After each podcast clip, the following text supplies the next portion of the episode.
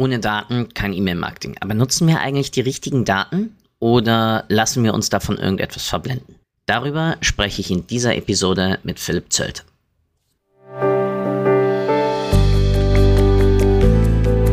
Willkommen bei Data Engage, dem Podcast rund um Daten, Engagement und Action.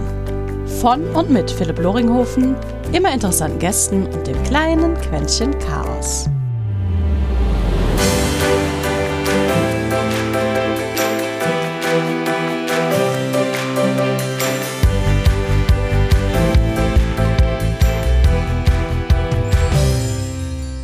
Und herzlich willkommen zu einer neuen Episode eines kleinen Podcastes rund um Daten. Manchmal um Sales, manchmal um Marketing, aber immer darum, wie wir mögliche Kunden oder bestehende Kunden glücklicher machen können. Und heute habe ich jemanden dabei, der in meinen Augen auf alle Fälle, was Letzteres angeht, nämlich, ja, für mich ist das Thema, über das wir heute sprechen, hat sehr viel mit Kundentreueaufbau, mit Bestandskunden ähm, Engagement und ähnlichem zu tun. Natürlich auch zur Überzeugung von Neukunden, aber größtenteils ist es für mich noch immer mit Macht zu tun. Heute dabei ist ein weiterer Philipp. Und der Scherz an der ganzen Aktion ist, dass ein anderer Philipp, der heißt aber mit Nachnamen Philipp, nämlich der Martin Philipp, uns beide zusammengebracht hat. Und der gute Philipp Zölz, der heute mein Gast ist, hat sich damals die Zeit genommen, mir bei einem in diesem Fall für mich un damals unverständlichen E-Mail-Versand Wirrwarr Technik-Dings, wo ich dann einfach mal jemand braucht, der mir hintergetreten hat und äh, tut. Und das hat Philipp genommen gemacht,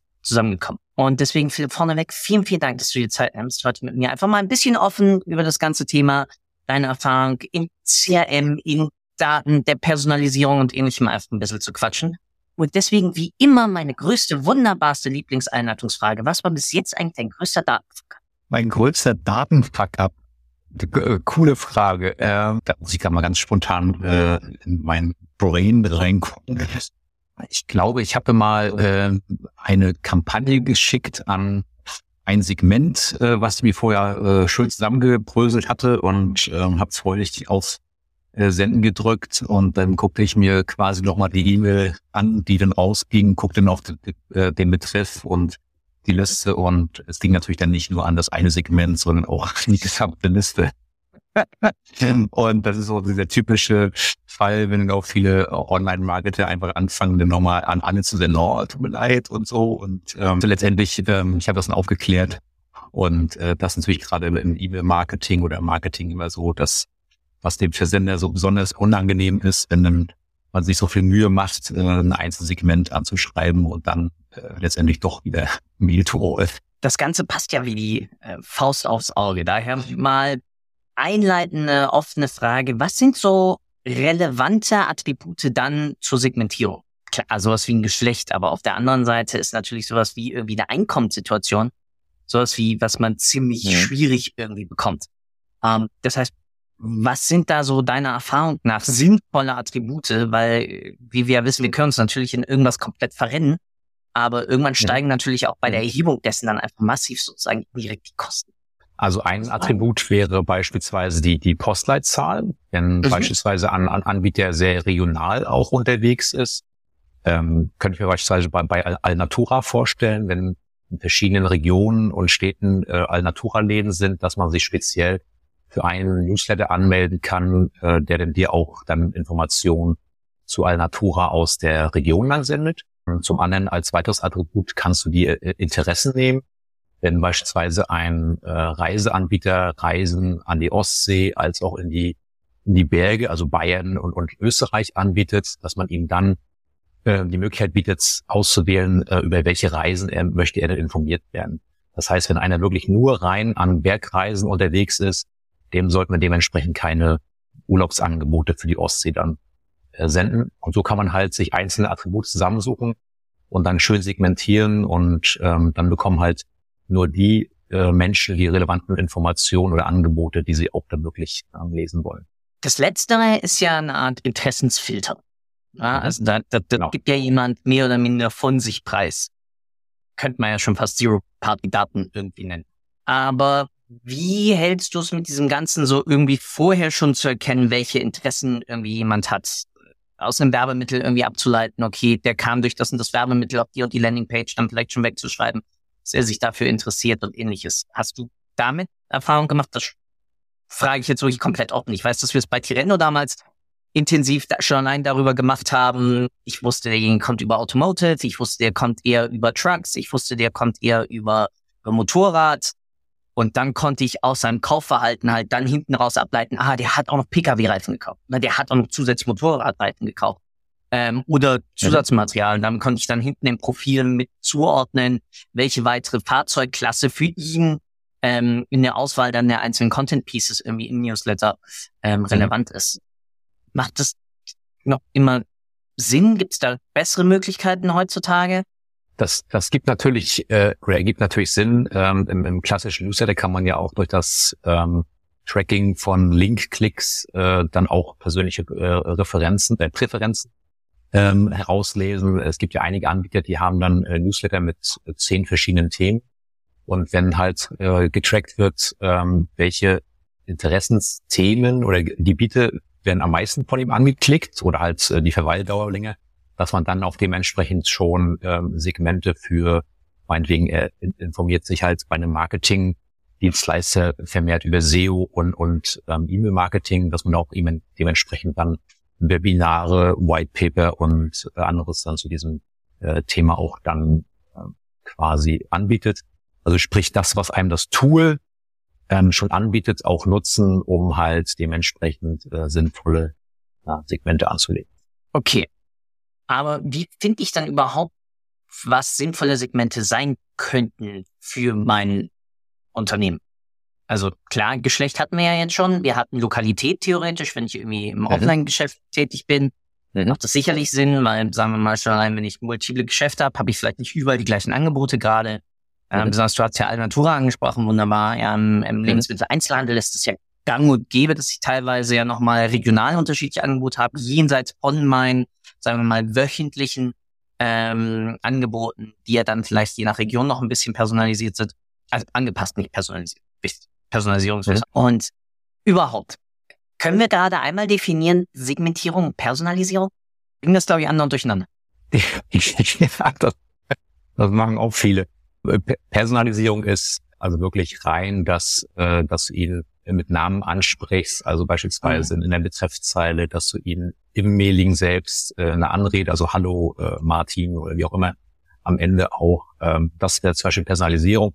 Und Segmentierung ist ja dann wirklich, dass du ihn dann in eine bestimmte äh, Gruppe oder Liste packst, aufgrund seiner Interessen, seiner Klickeigenschaften. Beispielsweise wäre zum Beispiel, wenn irgendwie ein, ein, ein Modehersteller nach Frauen clustert, dann möchten es aber Frauen sein, die zwischen 35 und 55 sind, die dann meinetwegen noch äh, Schuhgröße 38 bis 42 haben. Das sind dann wirklich sehr spezifische Segmente und demnach kann man dann auch die relevanten äh, E-Mails und Angebote versenden. Also freche Aussage, wenn ich eine gute Personalisierung hätte, fast eine Personalisierung sozusagen n gleich eins, das heißt Richtung, jeder klickt sein kleines personalisiertes Kommunikationsmedium und mhm. losgelöst vom Kanal, dann könnte ich mir noch fast die Segmentierung unter die Haare schmieren.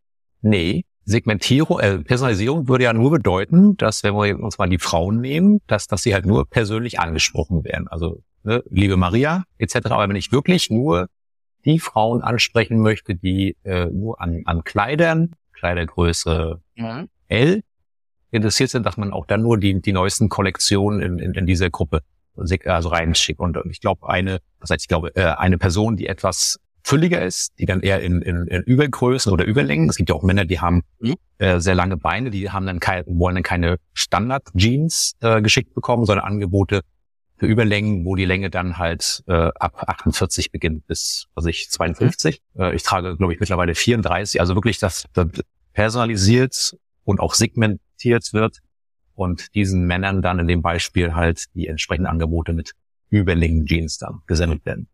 Das interessiert ja keine, keinen Mann, der halt normal lange Beine hat.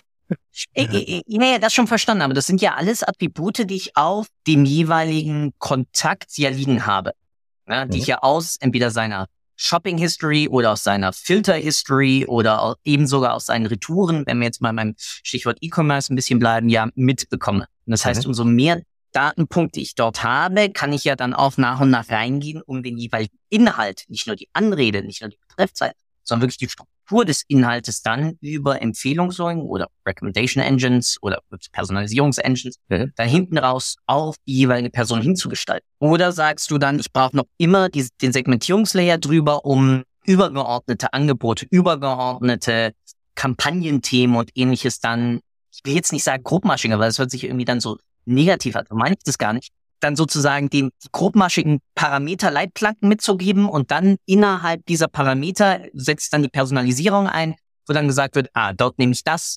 Beitragsbild zu dem Text, aber hier mit dem Schwerpunkt einer Headline zu Trala mhm. und ähnliches, wo es dann ja eher dann zugeschnitten ist auf mich, aber übergeordnet erstmal in dieser Woche schreiben wir über nachhaltige Modeproduktion, wenn wir jetzt mal mhm. bei dem Stichwort. Mode bleiben. Aber bei den einen schreiben wir eher über Kleider, bei den anderen schreiben wir eher über Röcke, beim dritten schreiben wir eher dann über Übergrößenlange, also über Hosen und bei dem einen dann nochmal ein Detailgrad kleiner, Überlänge, weil ist ja mehr Stoffverbrauch und das, äh, keine Ahnung, was wir uns dann ausdenken.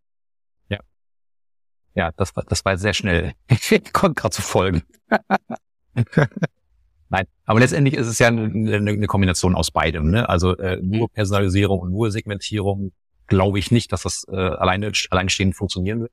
Mhm. Und ähm, wenn wir dann noch das, das, äh, das Wort äh, Hyperpersonalisierung mit, mit reinbringen, was ja auch äh, kein Trend mehr ist, sondern ja auch äh, gutes E-Mail-Marketing bedeutet. Also letztendlich wollen wir so viele Kunden wie möglich äh, erreichen und auch dann ähm, Umsatz, also Abschlüsse generieren. Und das, das können wir halt nur erreichen, dass wir halt nicht ähm, alle anschreiben, sondern ähm, nur die, die wir auch haben wollen. Weil sonst führt es halt wie, wie als Abmeldung weil du es gerade in den Ring geworfen hast, hast du gute Beispiele für, für, für Hyper-Personalization? Weil die, die Unterscheidung zwischen Personalisierung ja, ja, das ist noch ein weiteres Marketing-Buzzword obendrauf. Also ich meine, das ist wirklich ein Marketing-Buzzword. Hyper-Personalisierung ist allzu ja. langsam. Wow. Ja, ja, also ich, ich, ich nutze es selbst noch nicht. Dass, wie gesagt, ich bin mit, mit Segmentierung und Personalisierung ja auch äh, zufrieden. Ich habe auch wenig, wenig Kunden, die jetzt äh, so dieses neue äh, Hyper, was heißt neue, also Hyperpersonalisierung machen.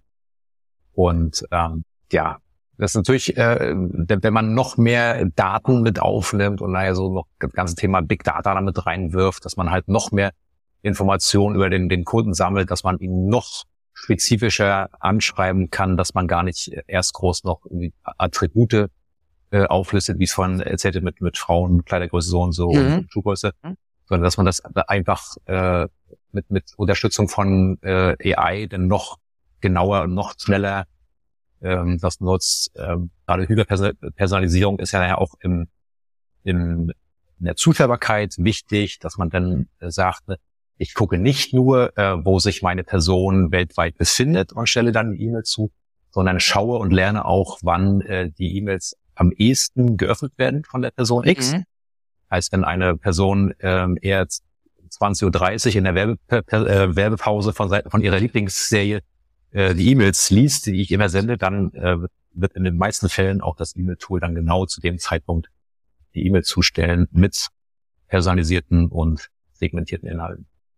Okay, also wären ja eigentlich mehr oder minder ist auch so ein bisschen so, eine, so, so ein Steigerungsgrad. Also wir haben mal irgendwann angefangen mit so klassischen E-Mail-Blasts. Dann gehen wir ein bisschen rein in wenigstens eine Grob-Segmentierung. Machen wir mal Männlein, Weiblein.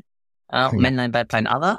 Dann ergänzen wir um Personalisierung. Dann packe ich irgendwann Verhaltensdaten drauf. Also entweder wie verhält sich, hat sich die Person auf der Website verhalten, wie, welche Produkte hat sich die Person angeschaut, auf welche Werbeanzeige reagiert die Person, aber auch worauf hat sie natürlich in unserer Direktkommunikation reagiert. Also sowohl genau. Print als auch mehr sein, das fließt da alles rein. Und das, diesen ganzen Bucket nehme ich dann immer und schütte das auf eine KI und, und bete, dass sie keinen Mist baut. ja, ja, ich, ich glaube, das wird äh, Fluch und Segen zugleich sein äh, mit AI, wenn man es halt äh, günstig macht. Und äh, ich bekomme das ja auch mittlerweile mit, dass das viele, ich sag mal so, jedes zweite ähm, E-Mail-Marketing-Tool ähm, jetzt KI nutzt, ob ich halt beim Schreiben der Betreffzeile bin oder es mir einfach schon aufgrund der Segmentierung äh, vorschlägt, wie der, ähm, der E-Mail-Inhalt aussehen sollte, bestenfalls.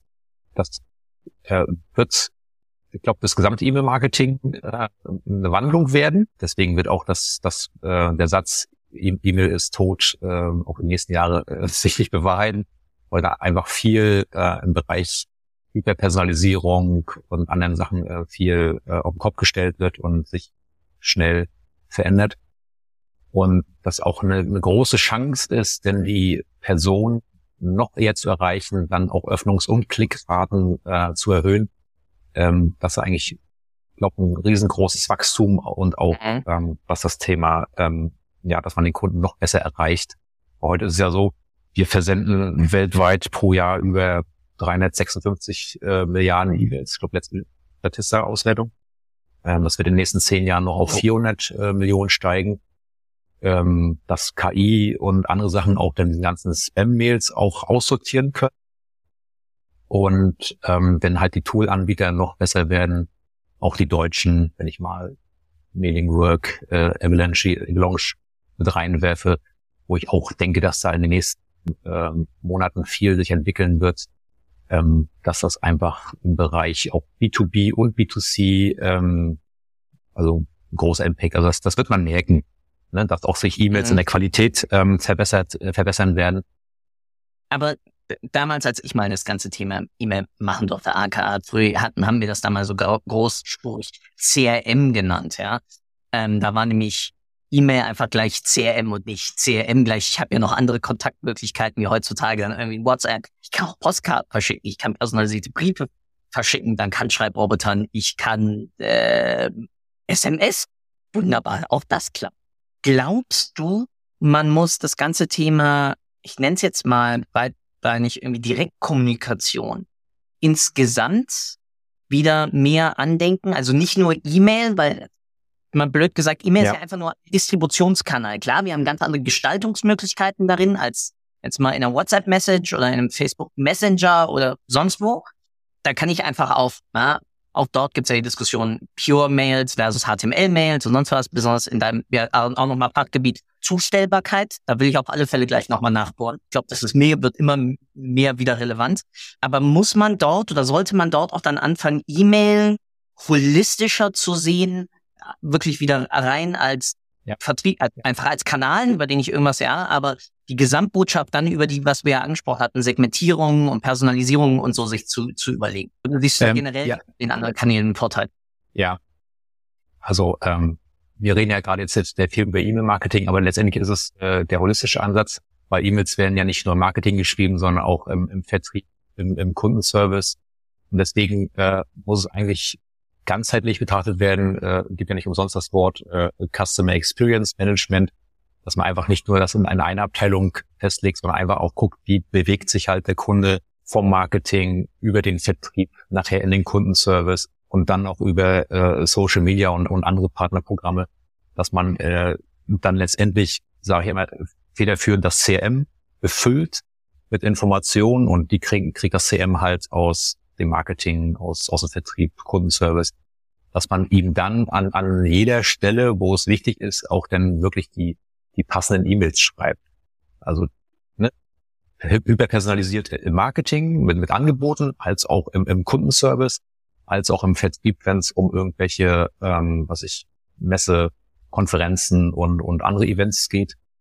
Und das ist halt auch nicht so, wie es in vielen Firmen ja immer noch ist, äh, sehr siloartig äh, betrieben wird. Mhm. Also das Marketing ist da bei vielen immer noch so ein Buzzword oder ein Trendwort. Und ähm, ich einfach auch sehe, egal wo E-Mails gesendet werden, nehmen wir noch den HR-Bereich mit rein, dass man immer sagt, wir haben am Anfang einen Kontakt gehabt, wie hat er sich eigentlich entwickelt? Aber oftmals haben wir Bewerber, die sich bei Firmen bewerben, aber mhm. dann nicht angenommen werden, aber dann irgendwie auf einem anderen Wege noch einkommen. Und dann ist es ja spannend zu sehen, äh, wie hat sich dann so ein Kontakt äh, mal entwickelt über die, über die Monate und Jahre. Und deswegen ja, ähm, E-Mail kann man nicht nur auf E-Mail-Marketing äh, bezogen betrachten und tracken, sondern halt ganzheitlich über alle Kanäle und Abteilungen. Nicht gerade so intensiv, weil genau der, der ganze Faktor Customer Experience damit eigentlich das, das Journey Management weil, ja, nächstes Buzzword in Rahmen, unsere Akquisekosten werden ja einfach teurer, also Neukundenakquisekosten. Das heißt, ich muss ja mir mittelfristig überlegen, wie kann ich mehr über meinen bestehenden Kundenstamm mehr Umsatz generieren ja, und damit ja auch Kundenteuer einfach aufbauen. Und damit ja genau ja. dann über die Tools, Aber die wir haben, nämlich Segmentierung, Personalisierung, den Trust aufbauen und damit auch zum richtigen Zeitpunkt erkennen, mhm. wann schicke ich zum Beispiel die und die Message über den und den Kanal und hier jetzt die E-Mail und Customer Service. Hast du schon mal wieder nachgefragt, ob jemand neue Druckerkartuschen braucht? Bleistift. Genau. Ja. Jetzt mal all jokes aside, ja. Ich weiß, HP sind zurzeit mega im Verruf, besonders mit den neuesten Patentanmeldungen und ähnlichem. Unser HP-Drucker funktioniert gerade wunderbar und ich bin wirklich, gebe es offen zu, auch in deren äh, Tintenabo reingerutscht. Aber es funktioniert und die halten mich ja. wirklich auf dem Laufenden und sie informieren mich und sagen, du hast so und so viele Seiten verbraucht und du hast gerade so und so viel gespart gegenüber. Und damit bauen sie wirklich eine Menge Trust mir gegenüber auf. Warum? Weil sie das Ding halt, natürlich ist es eine Maschine im Hintergrund, aber das Ganze überwachen und sagen, hey Philipp, wenn du jetzt nicht druckst, eine Seite wenigstens, dann trocknet ähm, der Druckerkopf ein oder irgendwas ähnliches. Könntest du bitte, ja. weil sonst können wir die ja. Qualität nicht machen. Frage natürlich immer, inwiefern stimmt das alles? Das weiß ich jetzt nicht. Aber da fühlte ich mich schon irgendwie aufgehoben. Ja, ähm, genau. Was ich noch einschieben wollte, äh, es ist ja nicht allein nur das Tooling, dass die Tools äh, miteinander ordentlich arbeiten, sondern es sind ja auch die die Prozesse, also wie, wie, wie nutze mhm. ich ein, ein CM? Nutzen alle Mitarbeiter vom Marketing über den Vertrieb, HR-Bereich äh, das CM, dass nicht äh, Arbeiten doppelt gemacht werden, dass, dass der Kunde irgendwie dann angerufen wird und sagt, hey, wir brauchen noch eine Information. Dann sagt der, sagt der Kunde, jetzt habe ich doch Ihrem Kollegen aus seiner Abteilung schon mitgeteilt. Und das ist einfach so, dass dann es wirkt dann unprofessionell, es, es zieht einen Rattenschwanz oh, ja. an Nachfragen nach sich, äh, es ist teuer und ähm, die, die, diese Zeit und, und dieses Budget, was dafür äh, ja, verschwendet wird, könnte man eigentlich, äh, eigentlich in die Produktentwicklung und in andere Kommunikationsprozesse stecken. Und äh, gerade wenn wir über das Thema Digitalisierung und Automatisierung reden, ist es einfach wichtig, dass das in diesen beiden Bereichen das einfach so effizient wie möglich ähm, aufgebaut wird, ähm, dass wirklich auch immer eine äh, einheitliche Datenhaltung ist. Ich habe jetzt gerade verschiedene Kunden, äh, in der Betreuung, äh, wo das nicht der Fall ist und ich dann immer schon sehe, oh, da geht echt viel Geld in der Woche äh, verloren, weil einfach auch Mitarbeiter und, und ja, Prozesse nicht gleich, gleich getaktet sind. Ja, Datenqualität in, in allem, was wir irgendwie in kommunikative Maßnahmen irgendwie tun, ist neben, denk mal drüber nach, passt das zu dem Kunden und zu dem Segment? Irgendwie, ich glaube, das, das A und O und das ist die Grundlage natürlich dafür, habe ich die, die sinnvollsten Prozesse. Was sind also deine Tipps zu sagen, wie man das irgendwie aligned? Also wie kriege ich es hin, dass sowohl Sales sauber nachhält, als auch klar Customer Service. Also erster Tipp ist erstmal bitte ins gleiche Tool arbeiten und nicht in zwei unterschiedliche. Das wäre schon mal ganz praktisch. Ja, oder irgendwo anders die Daten so zusammenführen, aber das macht halt keinen Sinn, weil dann guckt ja trotzdem keiner in diese dritte Zusammenführung. Und dann kriege ich jetzt wirklich dieses, also klar, wir könnten jetzt irgendwie von Marketing sprechen, ja, wo wir Sales und Marketing irgendwie zusammenlegen, wenigstens eine Sache, aber wie du ja richtig sagst, sind ja unit-übergreifend. Das heißt, kann ich diesen Mehrwert da irgendwie darstellen und damit auch den Leuten mitgeben? Hast du da Erfahrungen, hast du da Tipps, was man irgendwie machen kann? Na, was, vielen Unternehmen schon hilft, das ist einfach so, so, ein, so ein Dokument, ich will nicht unbedingt eine Richtlinie sagen, aber die einfach zeigt, äh, wie wie effizient arbeiten wir eigentlich zusammen. Ähm, ich war mal äh, in einer ähm, Validierung für ein Unternehmen, das war ein Unternehmensberatungsunternehmen ähm, und äh, hatten Probleme mit ihrem HubSpot und ähm, mhm. Mails kam nicht an, sie haben viel immer gesucht und einfach viel Zeit und Geld einfach äh, mit HubSpot verschwendet, weil ein, es einfach nicht äh, zum einen äh, ordentlich eingerichtet war und zum anderen einfach ein, ein Wildwuchs ähm, entstanden ist in, in diesem HubSpot, weil der Vertrieb, das Marketing, Kundenservice, HR äh, nicht die gleichen Regeln hatten. Und ähm, Ende vom Lied war, es waren 315 Listen, äh, mhm. wo vielleicht 20 Prozent genutzt wurden. Ähm, alle Listen, alle Newsletter, alle Workflows, alle Leads, alle äh, Verkaufschancen immer unterschiedlich benannt worden. Also es war keine einheitliche Namenskonvention, äh, weil sie erstmal da aufräumen musste und sagen, hier äh, habt ihr ein Dokument an der Hand, äh, jedes Unternehmen, äh, jede Abteilung im Unternehmen äh, muss einheitlich alle Sachen äh, benennen nach einer äh, einfachen Regel. Ähm, und Ende vom Lied war, dass sie halt ähm, einfacher arbeiten konnten. Sie haben Sachen schneller gefunden. Mhm. Also es gibt eine Studie, die besagt, dass ähm, Wissensmitarbeiter pro Tag, glaube zwei Stunden äh, nach Informationen suchen in E-Mails, in Dokumenten. Äh, und das nur, weil ähm, nicht einheitlich Ordner benannt werden, nicht einheitlich abgelegt wird, nicht einheitlich Kundenordner geführt wurden. Also dann führt jede Abteilung irgendwie anders äh, die Ordnerstruktur. Und das sind einfach, was ich meine mit, mit Prozessen, nicht nur intern, sondern auch in den Tools. Und äh, das muss, wenn das die Grundlage ist, dass wir wissen, dass wir einheitlich auf einer einheitlichen Datenbasis arbeiten und immer irgendwo die Sachen gleich ablegen und an, an, äh, an gewissen Stellen einheitlich unsere Informationen, Notizen etc. ablegen, dass das schon ein großer ähm, Impact ist, um einfach erfolgreicher zu arbeiten. Ja, äh, klingt, klingt so logisch und so einfach, aber es ist ja, einfach nee, so. Also, ja, aber es ist sau schwierig. Deswegen zögerte ich auch gerade, so wie ich darauf eingehe. Weil es stimmt, ja. ja. Also es ist jedem von uns, glaube ich, intuitiv äh, sinnvoll, obwohl wir natürlich äh, durch dank großartiges Google, ja. Und früher hat hier Google ja sogar mal in ihrem Portfolio, du konntest eine eigene Company-weite Suchmaschine auf Basis der Google-Technologie ja mal bei dir, das haben sie jetzt dann irgendwie vor paar Jahren äh, auslaufen lassen ähm, wo du ja wirklich alles drauf hattest, die für dich durchinitiiert haben und du darüber jenseits von, von Google Drive, das heißt wirklich on-prem, ähm, hattest du sozusagen eine, eine, eine eigene Wissenssuchmaschine. Ich wollte ich wollte ähm, nur sagen, äh, dass das Ende vom Lied war ja auch bei dem Kunden, äh, dass sie dann pro Halbjahr, ich glaube fast 500 Euro äh, einsparen konnten, weil einfach mal dann äh, Kontakte gelöscht wurden, ähm, Ordner, äh, also die Listen, in dem Fall ja. 342 Listen, einfach mal sehr ausgemistet wurde und dann auch so eine Art Leichtigkeit und, und Freude wieder mit dem Tool äh, da war. Und das ist einfach so die Basis der Zusammenarbeit. Du kannst noch so gutes Marketing machen, wenn aber einfach äh, die Prozesse und die Mitarbeiter aber nicht dafür sorgen können, dass äh, dieser Umsatz dann gemacht werden kann, dann hilft dir auch ein Tool letztendlich nicht, nicht weiter. Gutes altes, ja, Shit in, Shit out. Ähm, da, dahinter steckt ja sowohl das prozessuale Wissen, dass ja Daten, relevante Daten sind, als auch ja, genau das Wissen dann auf Basis meiner CRM-Daten, die ja auch davon abhängt. Hast du Erfahrungen dabei auch irgendwie gemacht, dann über äh, Beispiele, ich nenne es immer Leuchtturmprojekte, dann sozusagen fürs interne Marketing dann dort auch darzustellen? Dafür sollten wir das machen oder dafür sollten wir das machen. Oder hast du mehr die Erfahrung gemacht, sollte schon in irgendeiner Art und Weise internalisiert innerhalb der Organisation werden über, wir es doch mal Richtlinie. Ja, also letzteres. Okay. Ähm, bei, beim, beim, bei letzteres, also bei der Richtlinie, äh, muss man ja immer ähm, berücksichtigen, ich kann, ich kann das ja als, als Berater immer nur empfehlen. Und ähm, oftmals sind ja bestimmte Firmen auch dann irgendwie abhängig von Muttergesellschaften, von mhm. was ich, äh, Holdings, ähm, dass sie einfach mit, mit dem leben müssen, äh, was ihnen die, die Muttergesellschaft vorgibt. Äh, Stichwort CM. Wenn, wenn die Muttergesellschaft sagt, äh, wir nehmen Salesforce, aber die kleine äh, Tochtergesellschaft in Deutschland sagt, nee, wir haben irgendwie ein Eigenprodukt, womit wir super arbeiten. Oder wir nutzen lieber gern, äh, was weiß ich, HubSpot, weil es für uns zugetreten ist. Dann kannst du noch so viel optimieren, wenn, wenn einfach dieses Tool oder die, die Prozessordnung das nicht, ähm, also nicht zulässt, dann ist es auch dann hinfällig. Aber ja, äh, ich bin ein Freund von, von Strategie, von ganz klaren Abläufen ähm, weil sie ein, weil man sich einfach an diesen Sachen auch dann äh, orientieren und langhangeln kann. Und wenn sich einmal ein, ein Prozess und, und eine, eine Regel durchgesetzt hat, muss man natürlich auch die, die Leute mitnehmen und erklären, ähm, dann ist es einfach auch ein, ein langfristig äh, effizientes und effektives Arbeiten.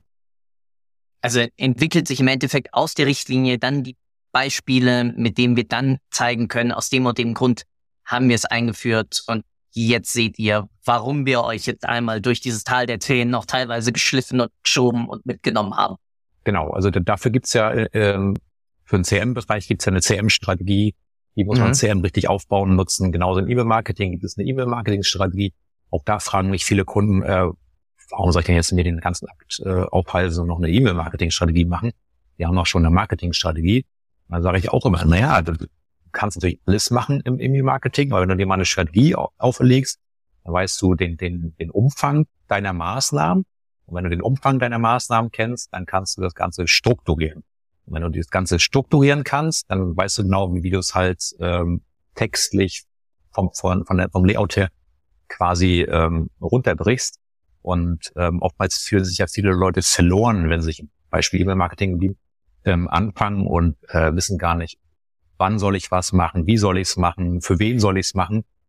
Da sind manchmal Strategien und Konzepte wirklich ähm, Gold wert, um dir einfach auch so einen, so einen Fahrplan und so einen einfachen geraden Weg ähm, nach vorne zu zeigen. Ne? Aber sonst bist du halt abgelenkt, oh, ich könnte ja das machen und das machen. Und dann bringt das gar nicht dich zum Ziel, unterstützt nicht deine, deine Business-Ziele und bist letztendlich dann äh, enttäuscht äh, vom Tool, vom ausbleibenden Umsatz, von den Abmelderaten, von den schlechten Klick, schlechter Zuschaubarkeit. und ähm, ich, ich weiß, dass Strategien in vielen Unternehmen so verschrieben sind, wo man nicht machen, die einfach mal probieren und dann äh, sehen, was, was rauskommt. Kann funktionieren, aber aus meiner Erfahrung ähm, ist es dann immer mit, mit Frust verbunden, wenn es nicht so einfach. Besonders halt dank digitalem Marketing ist es halt wirklich zu einer Plage geworden, weil ich kann ja ganz schnell mal eine Werbeanzeige auf Facebook, also aka Meta schalten. Ich kann ja mal ein Google Search Kon äh, Konto anlegen. Äh, ich kann ja mal auf meiner Website Content veröffentlichen. Ich kann ja, ja mal ein CRM-Formular anlegen und damit dann Leute in meine Liste einsammeln oder halt in mein CRM-System. Und darauf kann ich ja dann mal irgendwas verschicken. Also ja. vollkommen unterschrieben. Das ist wirklich teilweise ziemliche Plage, weil es halt unchaotisch wird und damit, oder chaotisch wird und damit der Kunde sich auch dann irgendwann wundert, ja, was soll das denn jetzt? Also ich habe doch gerade bei euch gekauft, warum kriege ich denn jetzt wieder klassisch die nächste Werbung, dass ich bitte noch den zweiten Kühlschrank oder den dritten Kühlschrank kaufe? Brauche ich halt nicht. Ja, das ist auch wieder äh, Segmentierung, wenn, wenn quasi äh, denn der, der Sales nicht weiß, wie, der Kunde halt vom Marketing bespielt wurde, äh, dann kann sowas natürlich äh, dann eintreten. Ne? Und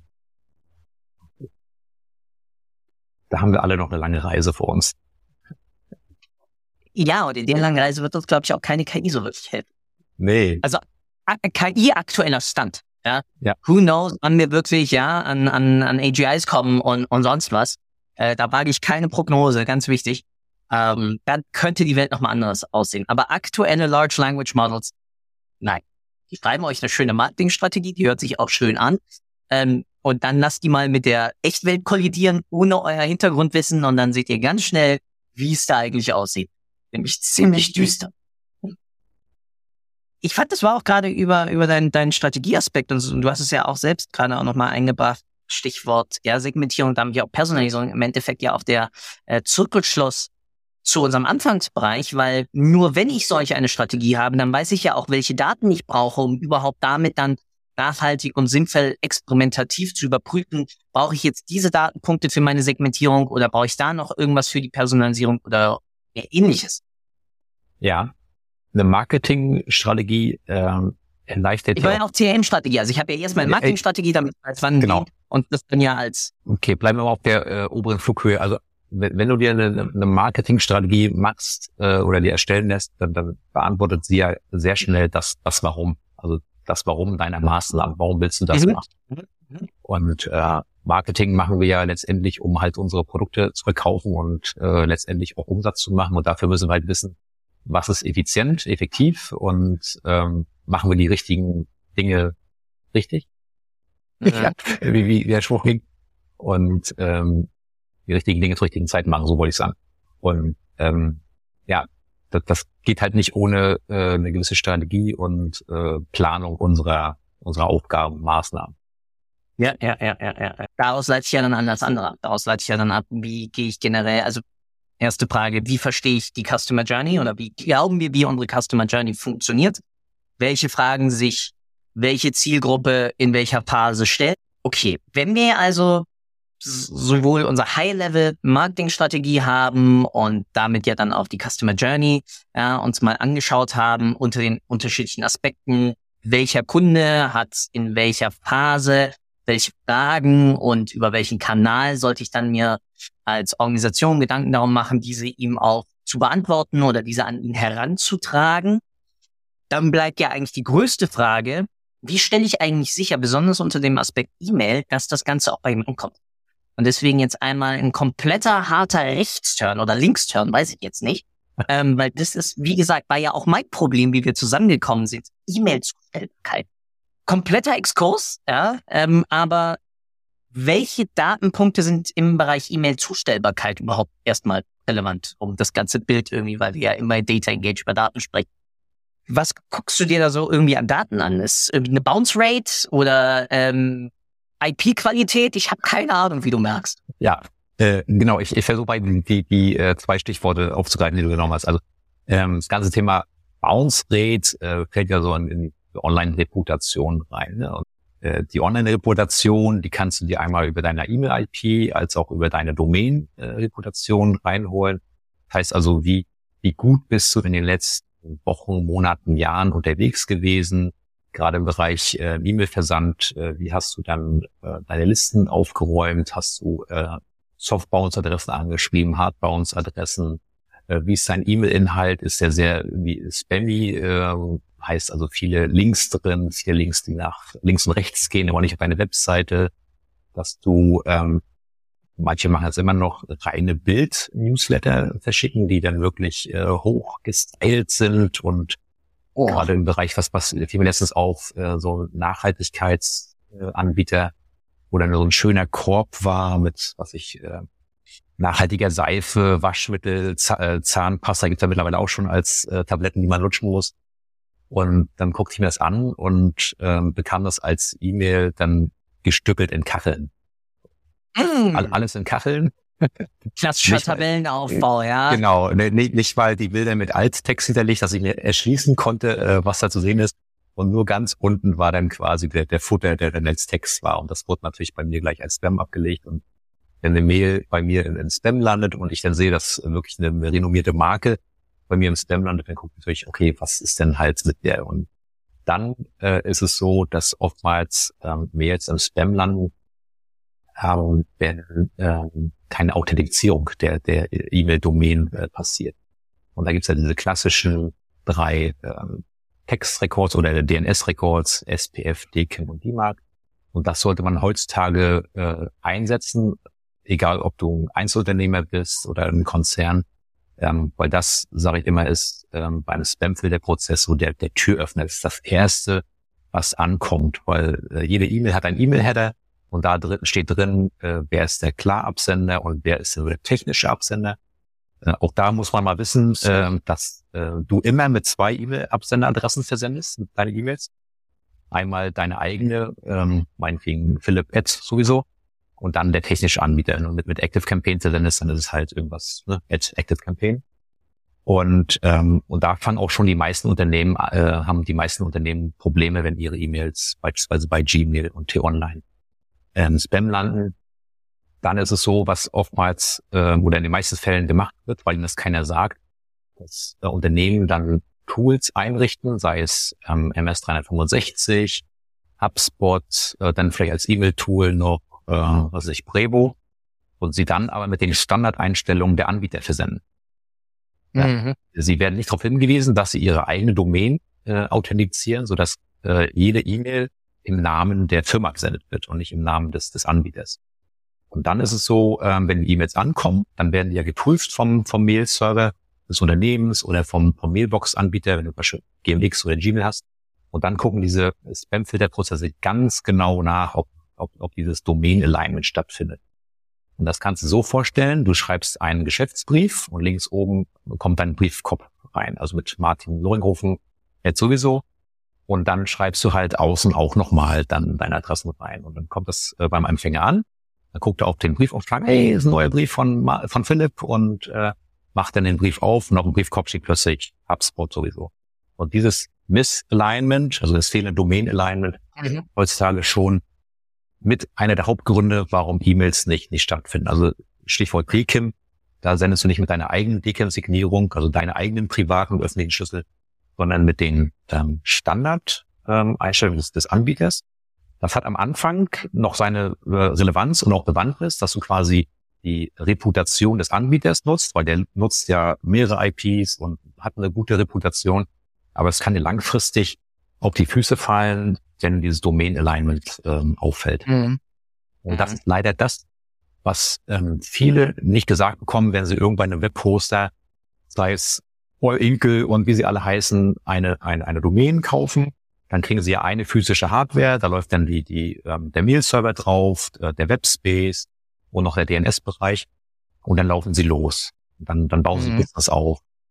Wiegen sich in Sicherheit, weil der Anbieter macht ja alles. verlassen sich auf den Anbieter auch des, des E-Mail-Marketing-Tools. Ähm, die, die Mails kommen ja auch äh, in den meisten Fällen an und, und vergessen dann. Dann gerät das so in Trio 5, 6, 7, 8, 9.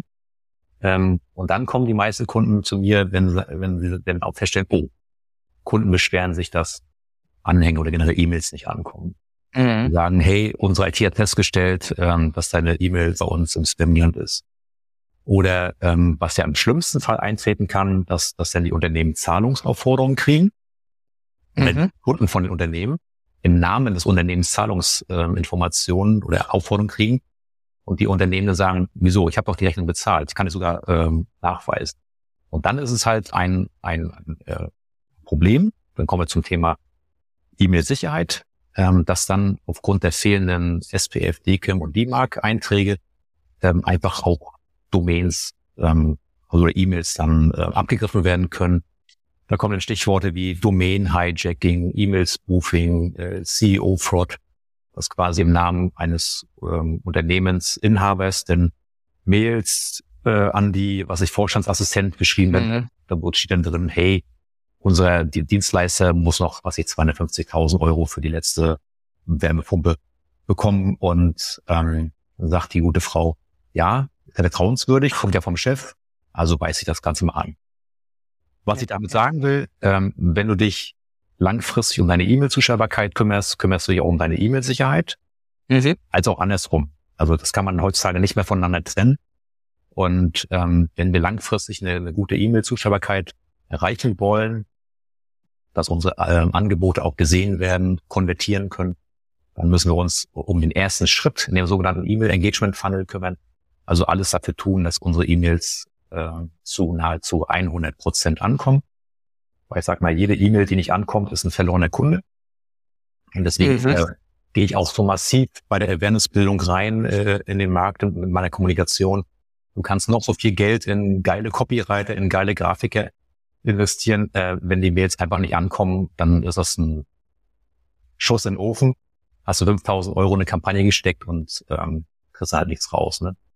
Und ähm, ja, das ist ähm, zum einen Reputation, äh, wie du Listenmanagement betreibst, wie du dann äh, gebounced Adressen aus deinem System rausnimmst, ähm, dass du regelmäßig guckst, ob, ob du auf Blocklisten stehst. Ja. Spamhaus ist beispielsweise ein Anbieter, dass du, wenn du feststellst, ähm, dass hauptsächlich deine E-Mails bei äh, Gmail oder äh, T-Online nicht ankommen, dass du dann einfach dir die Arbeit machst, entweder intern oder dir einen Experten suchst, der, und du sagst, hey, genau bei den Anbietern kommen meine E-Mails nicht an, aber bei allen anderen, woran liegt das? Und äh, wenn du dann wie bei vielen E-Commerce-Unternehmen einfach einen riesengroßen Kundenstamm hast, der aus T-Online-Adressen besteht, und du monetär sagen kannst, dass sie das ein, ein Umsatzverlust von 300.000 Euro im Monat ist, dann musst du einfach dir die Arbeit machen und gucken, was hat denn beispielsweise Gmail oder T-Online für Anforderungen, dass meine E-Mails auch ankommen. Und da kannst du dich nicht auf den Anbieter verlassen, weil der kümmert sich, dass deine IPs aufgewärmt sind und äh, regelmäßig. Äh, auch eine gute Reputation haben, aber alles andere musst du auch gucken, weil oftmals ist es ja so, dass wir nicht nur der reine Dienstleister im, im Marketing, also der E-Mail-Dienstleister oder der, der CRM-Anbieter ähm, nicht ein, auch nicht eingestellt, sondern schon allein Microsoft. Oftmals ist es ja so, dass Microsoft-E-Mails ankommen, weil einfach ähm, vergessen wurde, auch ein bisschen tricky bei MS 365, äh, dass diese DKIM-Signierung auch ordentlich äh, eingestellt ist. Mhm. Und ähm, das ist mit einem Hauptgrund, warum auch eins zu eins E-Mails, also Kunden-E-Mails, die über Outlook äh, gesendet ja. werden, äh, nicht ankommen. Und das sind einfach so diese Prüfmechanismen, die wir dann machen, ähm, analysieren wir und ähm, ich sage immer, Zuschaubarkeit äh, fußt auf zwei Säulen. Einmal die technische Einrichtung und zum anderen das ganze mhm. Thema Engagement. Ähm, also wie animiere ich ähm, die Abonnenten dazu, E-Mails zu öffnen, zu klicken, etwas weiterzuleiten, etc. Weil das letztendlich nachher ähm, die langfristige Arbeit ist, nachdem du die erste Säule, also die technische Einrichtung ordentlich ähm, gemacht hast.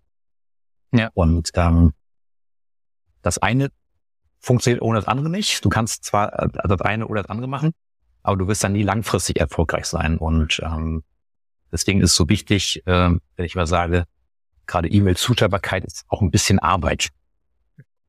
Also halt nicht, was einmal funktioniert. Ja, das ist ja die Grundlage. Es ist ja, wie du, ja. wie du ja gerade sagtest, ja, wenn ich die äh, x Euro für Kampagne in die Hand nehme, dann will ich ja auch, dass zusätzlich ja das, das Distributionsbudget, was ja meistens dann bei den Tools dahinter steckt, ähm, ja auch noch irgendwo ankommt. Und ja, klar, ganz oft ist dann die Aussage, ja, aber eigentlich kostet E-Mail-Marketing ja nichts. Stimmt, im genau. Vergleich sozusagen, ja, also der TKP bei E-Mail ist geringer, jein, weil eigentlich musst du ja berechnen, was kostet mich der einzelne Lead und zwar nicht nur im Tool, dass er im Tool ist, sondern auch dafür, dass ich ihn überhaupt mal als Lieb beziehungsweise als Kontakt bekommen habe. Das heißt, was waren die Akquisekosten, dass den überhaupt brav, dass ich ihn überhaupt anschreiben oder sie überhaupt anschreiben darf. Das heißt, da ist natürlich auch nochmal so, ein, so eine äh, Ebene von indirekter Verzerrung, äh, weil halt nicht wirklich schnell. Und dann ist natürlich, wenn dann auch noch die Mail bei der Person nicht ankommt, für die ich ja auch erstmal, sagen wir mal, 12 Euro hingeblättert habe und dann blätter ich für die auch nochmal irgendwie sagen wir 10 Cent äh, im Monat auch noch mal hin für das Tool. Ja, ähm, das heißt, ich nicht hochgerechnet, wie da die einzelnen mhm. Kontaktpreise. Ähm, dann summiert sich das halt schon auf. Ja.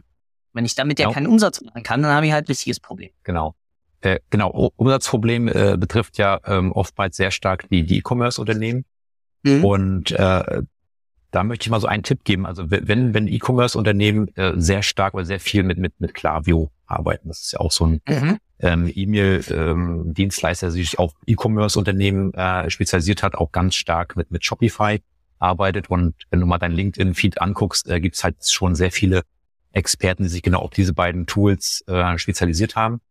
Und mhm. da muss man einfach wissen, ähm, dass die, die amerikanischen Anbieter aktuell Probleme hab, haben, gerade bei unseren deutschen Mailbox-Anbietern durchzukommen liegt zum einen daran, äh, dass sie ähm, vom, vom System her, also von ihren Domains, also von den, von den gestrickten E-Mails, ähm, nicht so optimal sind und ähm, nicht so ankommen, wie sie aktuell erwartet werden, beispielsweise von, von T-Online und den United ähm, Domains.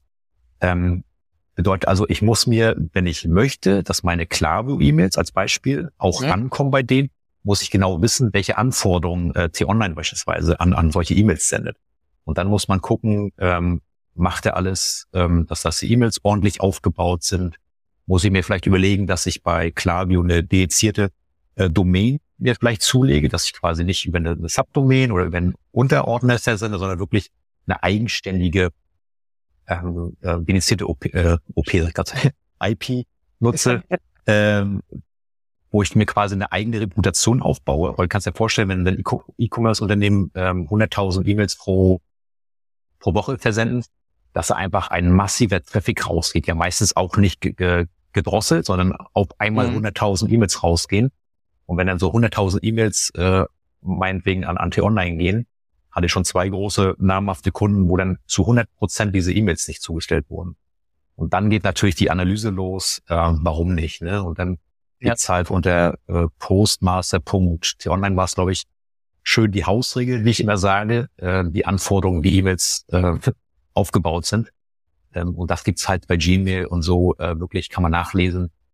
Ähm, und dann muss man wirklich auch ähm, äh, tätig werden, wenn man merkt, okay, ich habe jetzt wirklich ein Problem speziell mit einem ähm, Mailbox-Anbieter. Ne? Nice. Damit hat der Rechts, nennt es jetzt einfach mal, der, der thematische Rechtsturn, äh, äh, die Ausfahrt genommen. Nochmal. Wie bitte? Wir haben die richtige Ausfahrt genommen. da auch nochmal zu was. Yep. Philipp, sau, sau cool. Vielen, vielen Dank. Und wie ja schon im Vorgespräch äh, vorgewarnt, obliegen dir damit jetzt noch zwei Aufgaben. Das erste ist, was möchtest du, was die Hörerinnen und Hörer mit aus dieser Episode mitnehmen? sind hier zwei thematische Schwerpunkte. Einmal ein ganzes Stichwort, ähm, welche Daten in Segmentierung, Personalisierung überhaupt Sinn machen, wie wir da hinkommen, ja, dass wir auch da mal Prozessverankerungen brauchen. Und dann unser Exkurs rechts äh, zum Thema Zustellbarkeit, wo es aber ja auch wiederum teilweise um einen sauberen Prozess ja auch geht, das Ganze zu prüfen, zu evaluieren, dann nachzuschauen, gehe ich eigentlich auf die jeweiligen Hausregeln eigentlich auch ein, halte ich mich daran und ähnliches. Und das zweite, wie immer, das Ende dieser Episode gehört voll und ganz dir. Du darfst tun, lassen, erzählen, was du möchtest. Nur eine Sache darfst du nicht machen. Du darfst mir nicht danken, was tu ich, ja, weil du hast äh, mich ja mit aufgeschlaut neben den Hörerinnen und Hörern. ähm, zu meinen unendlichen äh, Fragen. Und damit bleibt mir noch zu sagen, Philipp, vielen, vielen Dank für deine Zeit und the stage is yours. Ja, vielen Dank, Philipp. Also, ähm, was ihr aus dem Termin oder aus dem äh, Interview mitnehmen könnt, ist ähm, Datengrundlage ist, ist, ist wirklich wichtig, wenn ihr ähm, eure Abonnenten wirklich in, in zahlende Kunden äh, umwandeln wollt. Ihr müsst eure ähm, Zielgruppe kennen.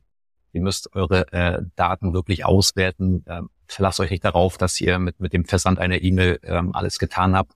Und dann ähm, hofft ihr, dass da sich ähm, viele Verkäufe daraus ergeben. Das kann am Anfang äh, ziemlich ernüchternd sein. Deswegen ist es umso wichtiger, äh, dass ihr eure ähm, E-Mails auswertet, dass ihr guckt, was hat funktioniert. Ähm, wenn wenn E-Mail-Kampagnen erfolgreich sind, äh, macht mehr davon. Und äh, letztendlich ähm, versucht so, so viel wie möglich äh, von dem zu vermeiden, was äh, ja nice to have ist und wirklich ganz klar zu konzentrieren, ähm, was bringt ähm, euer Unternehmen weiter weil letztendlich ähm, soll E-Mail-Marketing ja euer, eure Geschäftsziele unterstützen.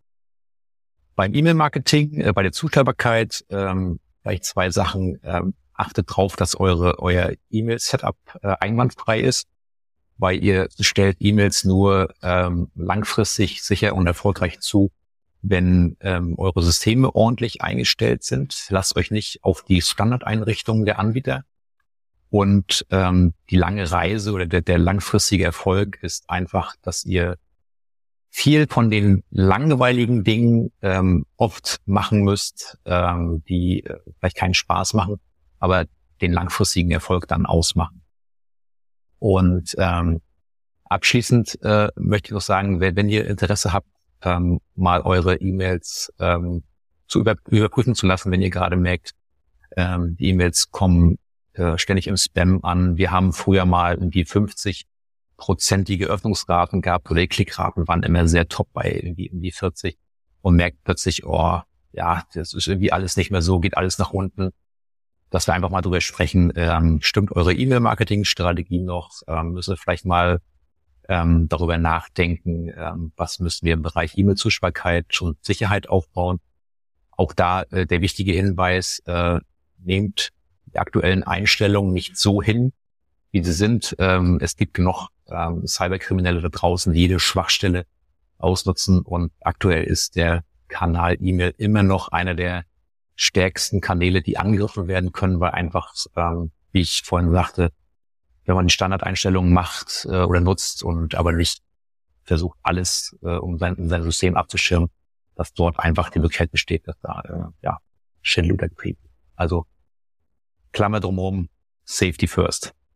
Noch einen weiteren Abschlusswunsch? Nee, äh, hat mir sehr viel Spaß gemacht, Philipp. Äh, das ja. sehr, sehr cooles Format, was du da hast. Und äh, ja, freut mich, äh, wenn viele äh, dein, dein, dein Video kommentieren, das äh, vielleicht eine, eine sehr hilfreiche Ressource auch ist. Wenn irgendwie Fragen sind oder Probleme auftreten, dass man einfach sich diese, äh, dieses Video sehr oft äh, anschaut. Genau damit, wie gesagt, vielen, vielen Dank. Ich wünsche dir einen wunderschönen Tag und ciao, ciao. Dito. Ciao, ciao. Danke für deine Zeit. Ich hoffe, du konntest auch heute wieder etwas für deinen Umgang mit Daten mitnehmen und bist dem Warum ein Stückchen näher gekommen. Ich auf alle Fälle. Hinterlasse doch bitte eine Bewertung auf iTunes, Spotify oder von wo auch immer du gerade zuhörst. Das hilft wirklich sehr. Bis zur nächsten Folge bei Data Engage. Dein Philipp.